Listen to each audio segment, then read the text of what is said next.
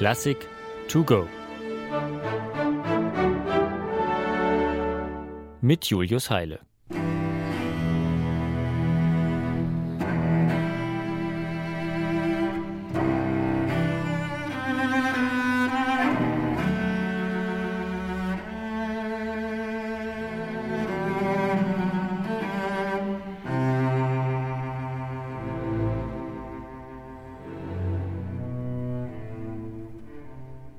Es ist Frühling 1918. Das alljährliche Erwachen der Natur steht in beklemmendem Kontrast zu den ernüchternden Zeitumständen. Ein Ende des Ersten Weltkriegs, der alle Perspektiven raubt und bereits Millionen von Menschen das Leben gekostet hat, ist noch immer nicht in Sicht. Auch Edward Elgar, gefeierter Nationalkomponist Englands, fühlt sich niedergeschlagen. Er hat sich aus London in ein kleines Landhaus in der Nähe von Fittleworth in West Sussex zurückgezogen umgeben von allmählich ergrünenden Wäldern, aufblühenden Gärten, Feldern und Hügeln.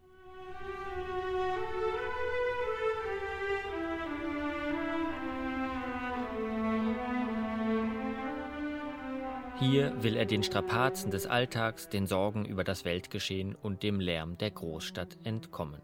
Doch nun muss er sich zu allem Überfluss auch noch von einer schmerzhaften Mandeloperation erholen – keine idealen Zeiten, um sich den schönen Künsten zu widmen. Und dennoch ist Elgar plötzlich inspiriert wie lange nicht mehr.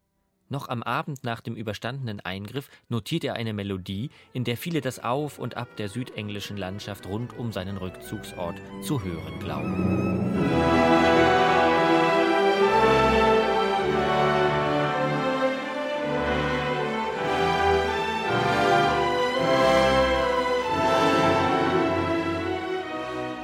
Wer heute durch das kleine Dörfchen Fittleworth fährt, bekommt von der erhabenen Weite, die diese Melodie aus Elgars Cellokonzert zu vermitteln scheint, eher wenig mit.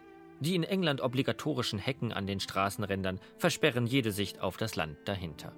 Und doch kann man erahnen, wie erholsam und inspirierend diese Umgebung auf den erschöpften Komponisten gewirkt haben muss. Bevor er sein Cellokonzert im Jahr 1919 vollendet, schreibt Elgar hier noch eine Violinsonate, ein Streichquartett und ein Klavierquintett. Das Cellokonzert aber bleibt das wohl bedeutendste Produkt dieser Zeit und seine letzte große Komposition. Beinahe wirkt es so, als sei der zutiefst menschliche Gesang des Cellos die Stimme des Komponisten selbst, der hier über das Leben reflektiert und von seiner künstlerischen Arbeit langsam Abschied nimmt.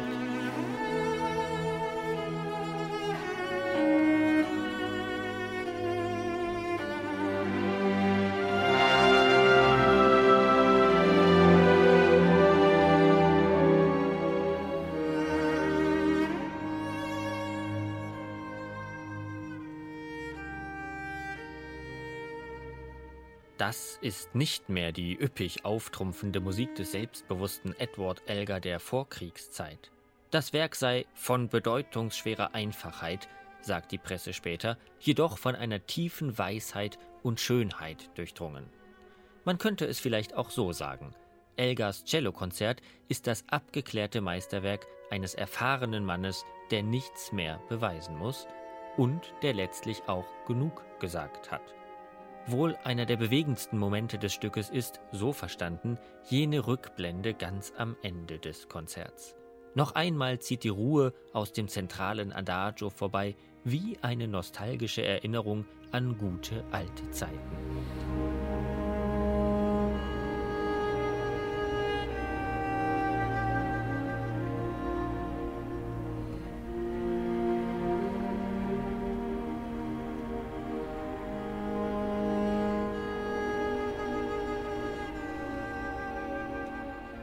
Aber als ob sich jede weiter ausschweifende Wehmut und Träumerei endgültig verbieten würde, mischen sich die düsteren Anfangstakte des Werks dazwischen.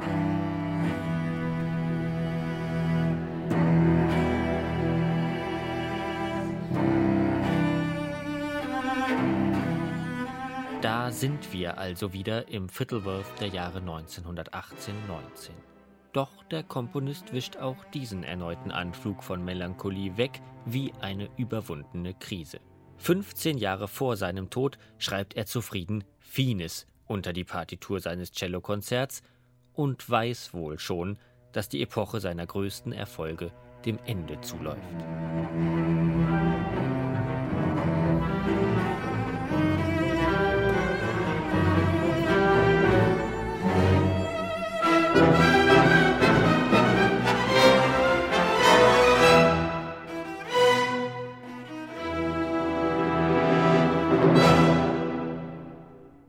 Eine digitale Werkeinführung des Norddeutschen Rundfunks. Weitere Folgen finden Sie unter ndr.de-classic to go.